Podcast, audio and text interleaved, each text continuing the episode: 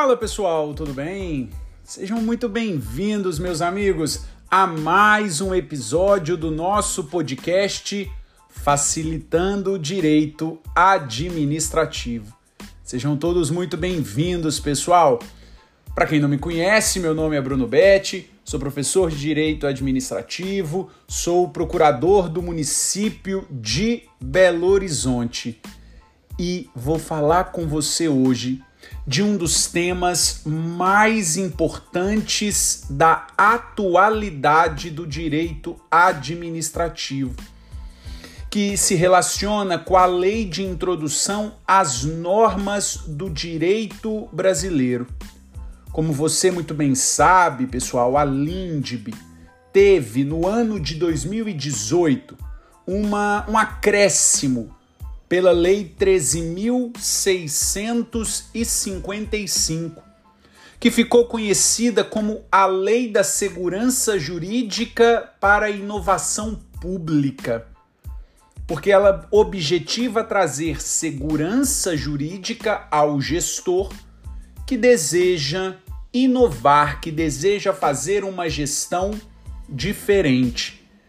Trata-se de uma lei direcionada, sem sombra de dúvida, para o administrador público, mas também para os órgãos controladores, para o Poder Judiciário e também para os tribunais de contas. Mas o que eu quero conversar com você hoje se refere ao chamado pragmatismo. O pragmatismo jurídico, especificamente, claro, no âmbito do direito administrativo. Ponto muito importante para nós conversarmos, pessoal. Perceba que o pragmatismo jurídico é uma corrente filosófica que se desenvolveu nos Estados Unidos no final do século XIX e apresenta uma abordagem inovadora e prática à aplicação do direito. Notadamente, essa escola do pensamento ganha notoriedade com obras como juristas como Richard Posner, que enfatizam a importância de considerar os efeitos práticos e as consequências reais das decisões jurídicas. Pessoal, ao falarmos de pragmatismo jurídico, nós não temos um conceito uniforme, mas nós temos três atributos essenciais que vão dar o conceito, que vão ser possíveis de conceituar, no final das contas, esse pragmatismo jurídico. Quais são os três atributos essenciais? Primeiro, o antifundacionalismo. Segundo, o contextualismo. E terceiro, o consequencialismo. Três atributos essenciais: antifundacionalismo, contextualismo e consequencialismo, que é o que a gente trata aqui um pouquinho. Primeiro, o antifundacionalismo. Pessoal, por este atributo, rejeita-se a presença de quaisquer conceitos, concepções, teorias metafísicas rígidas e inalteráveis no direito. Afasta-se conceitos, concepções, teorias metafísicas rígidas e inalteráveis. Para o antifundacionalismo, deve haver uma flexibilidade das normas jurídicas, as quais devem adaptar-se continuamente às mudanças sociais, rejeitando, portanto, a ideia de verdades absolutas e imutáveis. O segundo atributo é o contextualismo. Veja, pessoal, o contextualismo se baseia na necessidade de analisar e considerar as circunstâncias fáticas e pragmáticas específicas de cada caso.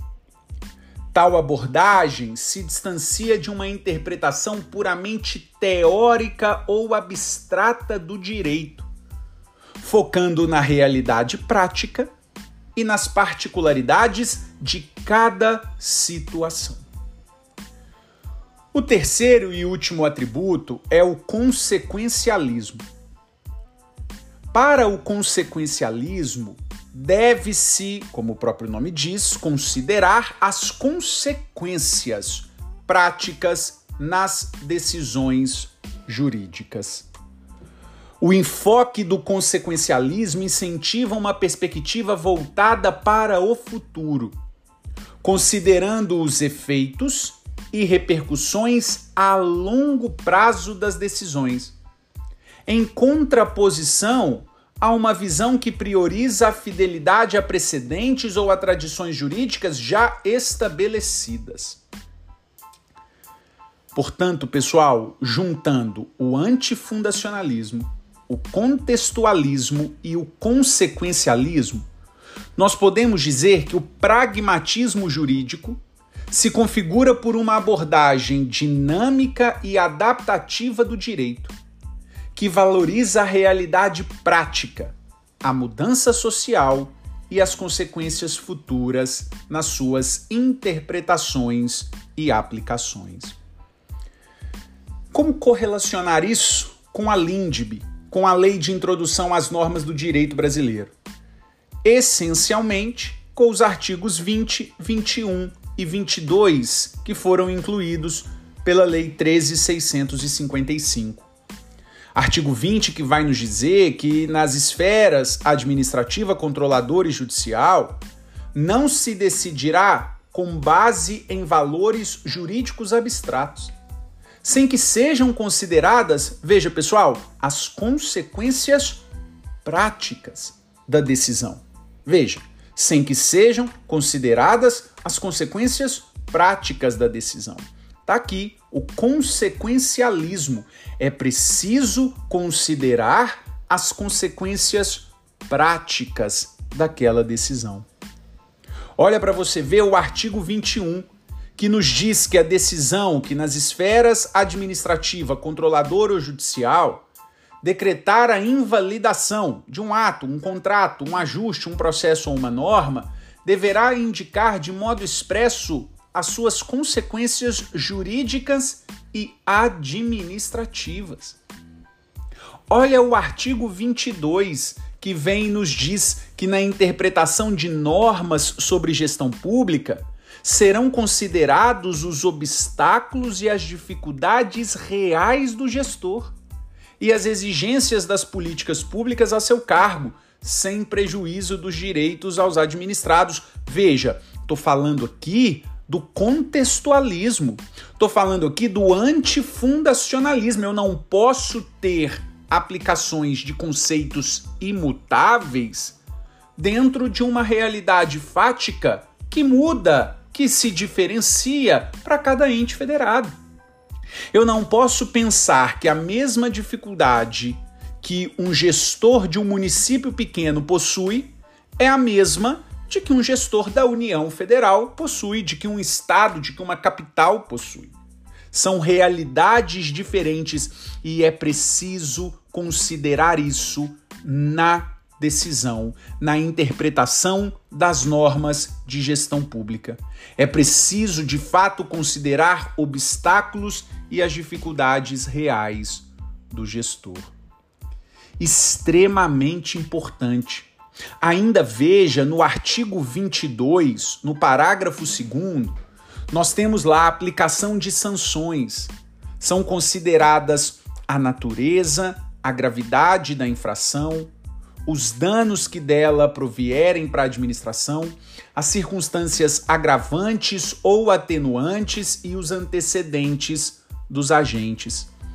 Especificamente sobre esse parágrafo segundo, nós temos aqui uma natureza instrumental da sanção. afasta-se aquela visão, aquele propósito meramente redistributivo da sanção, mas sim uma natureza instrumental. Ou seja, o principal objetivo das sanções é dissuadir comportamentos inadequados por parte dos administrados e induzir a conformidade de suas ações às normativas regulatórias estabelecidas. E aqui também nós temos um enfoque instrumental. É, perdão, e esse enfoque instrumental que aqui nós temos das sanções reflete essa abordagem pragmática da administração, onde a sanção não visa primariamente a punição, mas sim ao estabelecimento de um mecanismo eficaz de controle e orientação comportamental. Perfeito? Pessoal, isso aqui é um longo debate, né, uma longa discussão sobre as alterações promovidas na LINDB que eu coloco aqui nesse nosso podcast. Quer conhecer mais sobre o assunto?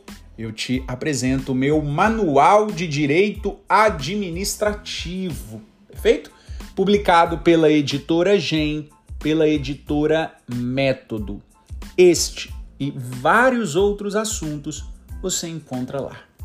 Meus amigos, então é isso. Um grande abraço, fiquem com Deus.